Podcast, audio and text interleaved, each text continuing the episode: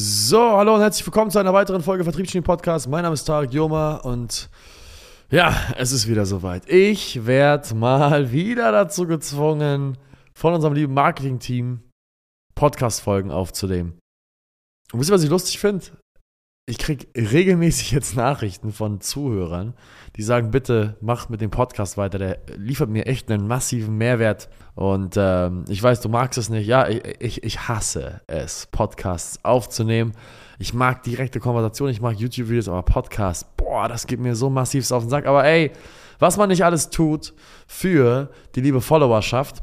Und wozu ich mich entschlossen habe, heute mit euch darüber zu sprechen, ist sicherlich irgendwann mal letztes Jahr auch rausgekommen, ist die Art und Weise, wie ich meine Ziele runterbreche am Ende des Jahres und eine Neujahresplanung durchführe.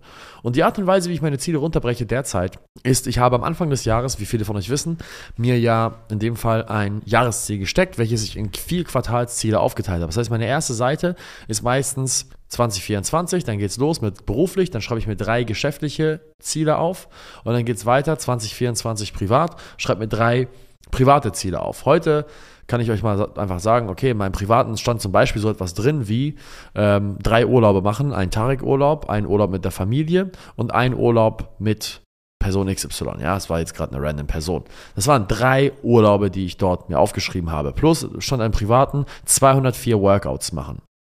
Äh, nee, 204, nee, es war glaube ich 208. Warum 208? Weil das Jahr hat 52 Wochen und ich wollte im Schnitt viermal die Woche ins Fitnessstudio, also waren es 208 Workouts.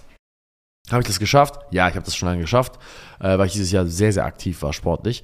Aber so breche ich meine Zahlen runter. Und dann geht man auf eine Seite später, da hat man gesehen, okay, ich habe dann ein weiteres Blatt genommen und habe es unterteilt in vier gleich große Kästchen. Das heißt, ich habe hab das Buch dann gedreht einmal einen Strich durch die Mitte, einmal einen Strich quer. Und dann hatte ich vier verschiedene Quartale und habe dann angefangen mit dem Erstquartal. Habe mich dann von Quartal zu Quartal gehangelt und habe dann mein Jahresziel privat als auch geschäftlich, die drei Jahresziele privat, die drei Jahresziele geschäftlich, aufgeteilt in die einzelnen Quartale mit der Berücksichtigung, dass ich in Quartal 3 am inaktivsten bin. Jeder von euch weiß, man hat Jahreszeiten im Jahr oder Monate im Jahr, wo man aktiver ist und weniger aktiv. Und unabhängig davon, was passiert, meistens ist man im Sommer am inaktivsten. Meistens ist man sehr, sehr produktiv am Anfang des Jahres.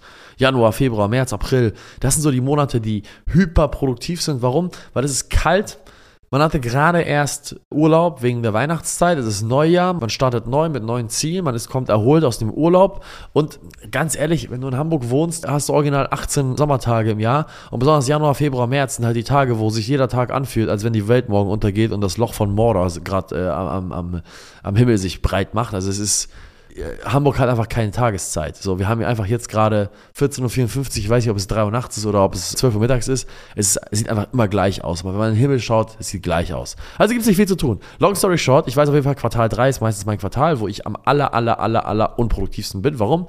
Da bin ich viel auf Reise, es ist Sommer, ich will das Leben ein bisschen genießen, ich fahre hierhin, ich fahre dahin. Meine Mama hat Geburtstag in Quartal 3, das heißt, da machen wir meistens auch einen Familienurlaub. Das heißt, das ist das eine Mal im Jahr, wo ich wirklich einen Urlaub mache mit der Familie. Also weiß ich, muss ich meine Ziele anders aufteilen. Ich kann nicht jedes Quartal 25% meiner Ziele erreichen, sondern ich gehe davon aus, dass ich ungefähr in Quartal 1 und 2 so im Schnitt 60 bis 65, 70% der Arbeit bereits erledigt habe, um in Quartal 3 relativ entspannt das Ganze angehen zu können, um dort nur 20, also 15 bis 20% der Arbeit zu machen, vielleicht auch nur 10, um dann in Quartal 4 nochmal richtig reinzuhauen. Das ist die Art und Weise, wie ich es mache. Das heißt, ich gucke mir jetzt nochmal an, wie sind meine Ziele verlaufen und schreibe danach einen Fließtext, wo ich dann runterbreche, Physis, Psyche, Familie, finanziell und ähm, zwischenmenschlich breche ich mein Leben runter, wie es mir ging, was meine Höhen, was meine Tiefen waren und denke vor allem auch über diese Höhen und Tiefen nach und stelle mir die Frage, was war das tiefste Tief dieses Jahr? Warum ist es entstanden? Hätte man es verhindern können? Welches Wachstum ist daraus entstanden und welche Erkenntnisse ziehe ich daraus und wie sorge ich dafür, dass dieses Tief nie wieder aufkreuzt? Was war das höchste Hoch? Was hat dieses Hoch ausgelöst? Gab es darin Wachstum? Hat es Risiken mit sich gebracht? Und wenn ja, worauf muss ich achten, damit das Risiko nicht zu einer Realität wird und dieses Risiko einer Gefahr nicht zu der Realität einer Gefahr wird? So, weil mit jedem Hoch kommt immer ein Risiko und mit jedem Tief kommt immer ein Learning. Und das sind die Dinge, die ich extrahieren will für mich. Und auf der Basis entscheide ich mich dann, okay, worauf möchte ich mich nächstes Jahr besonders doll fokussieren? Was ist es? Für mich war es zum Beispiel dieses Jahr extrem wichtig, dass ich auf meine Gesundheit achte. Mein Ziel war es tatsächlich dieses Jahr, nicht einmal krank zu werden. Und ich habe es geschafft. Außer einer von euch fickt mich jetzt, indem er ein Auge äh, Auge auf mich macht und äh, noch jetzt gerade zum Ende des Jahres nochmal schön mir einen reindrückt. Aber ich war dieses Jahr tatsächlich nicht ein einziges Mal krank. Warum war mir das so wichtig? Weil ich letztes Jahr körperlich sehr an meine Grenzen gegangen bin, andauernd krank geworden bin, andauernd bei den Events, nach den Events krank war, andauernd äh, so körperlich erschöpft war, dass ich quasi gar nicht anders konnte, als krank zu werden. Und dieses Mal, ja, dieses Mal habe ich es geschafft, nicht krank zu werden. Ja, ich wurde kränklich, aber nie so, dass ich ausgenockt bin und teilweise drei Tage, vier Tage am Stück ans Bett gefesselt war. Darauf war ich sehr stolz. Wie habe ich es gemacht? Ich habe Schlaf priorisiert.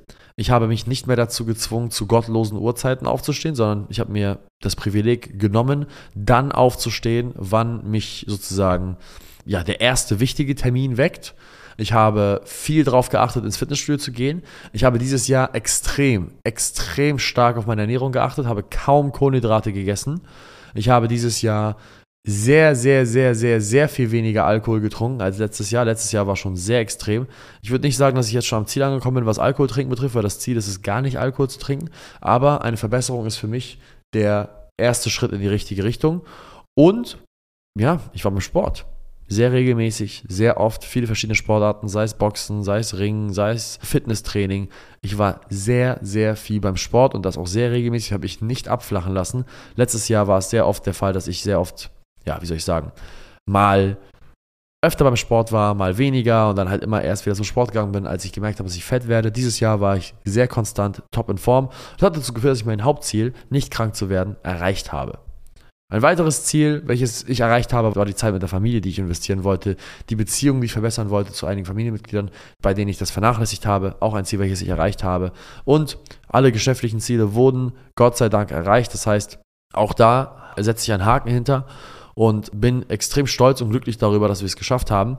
Und jetzt mal mein Learning, nachdem ich vielleicht mit euch geteilt habe, wie ich meine Ziele runterbreche. Wie habe ich es geschafft, alle meine Ziele zu erreichen? Be prepared durch Planung der Fakt, dass ich das Ziel für dieses Jahr so gut runtergebrochen habe im Dezember und mir da so viele mehrere Stunden Gedanken gemacht habe, was ich machen will, hat mir einen Kompass gegeben. Der Fakt, dass ich das dann runtergeschrieben habe und andauernd dieses Buch geschaut habe, hat dafür gesorgt, dass ich auch in der Lage war, dieses Ziel zu erreichen. Das ist das Besondere an dem Erreichen seiner Ziele. Wenn man es einmal aufschreibt, wirklich reflektiert, herausfindet, wie es ist, es dann runterbricht in die einzelnen Prozessbausteine, wird auf einmal so ein riesiges Ziel sehr, sehr greifbar. Und das war auch der Fall, dass es für mich dieses Jahr möglich war. Ich war in der Lage, meine Ziele zu erreichen, weil ich eben sehr, sehr strukturiert rangegangen bin und mich immer wieder daran erinnert habe. Das heißt, wenn du jetzt hier gerade bist und es ist die Vorweihnachtszeit, es ist jetzt die Weihnachtszeit zwischen Silvester und Weihnachten, leg den Alkohol zur Seite. Nutz die freien und ruhigen Tage besonders für eine Person, nämlich für dich. Nutz die freien Tage für dich, um zu reflektieren, wie du besser werden kannst, du was du schlecht gemacht hast, was du gut gemacht hast. Setz dich mit einer Person zusammen, die vor allem aber auch Interesse daran hat, dass du wächst, die auch dir ehrliches Feedback geben kann und plan dein Jahr so, dass es das nächste Jahr das absolut Beste wird, was du jemals hattest. Denn für mich war dieses Jahr definitiv das Beste, was ich jemals hatte. In dem Sinne, ich wünsche dir und allen Zuhörern da draußen ein paar sehr erholsame Tage, ein paar besinnliche Festtage und auf das es dir hoffentlich nächstes Jahr noch besser geht als dieses. Bis dahin, lass uns eine 5-Sterne-Bewertung da. Danke dir fürs Zuhören. Ciao, ciao.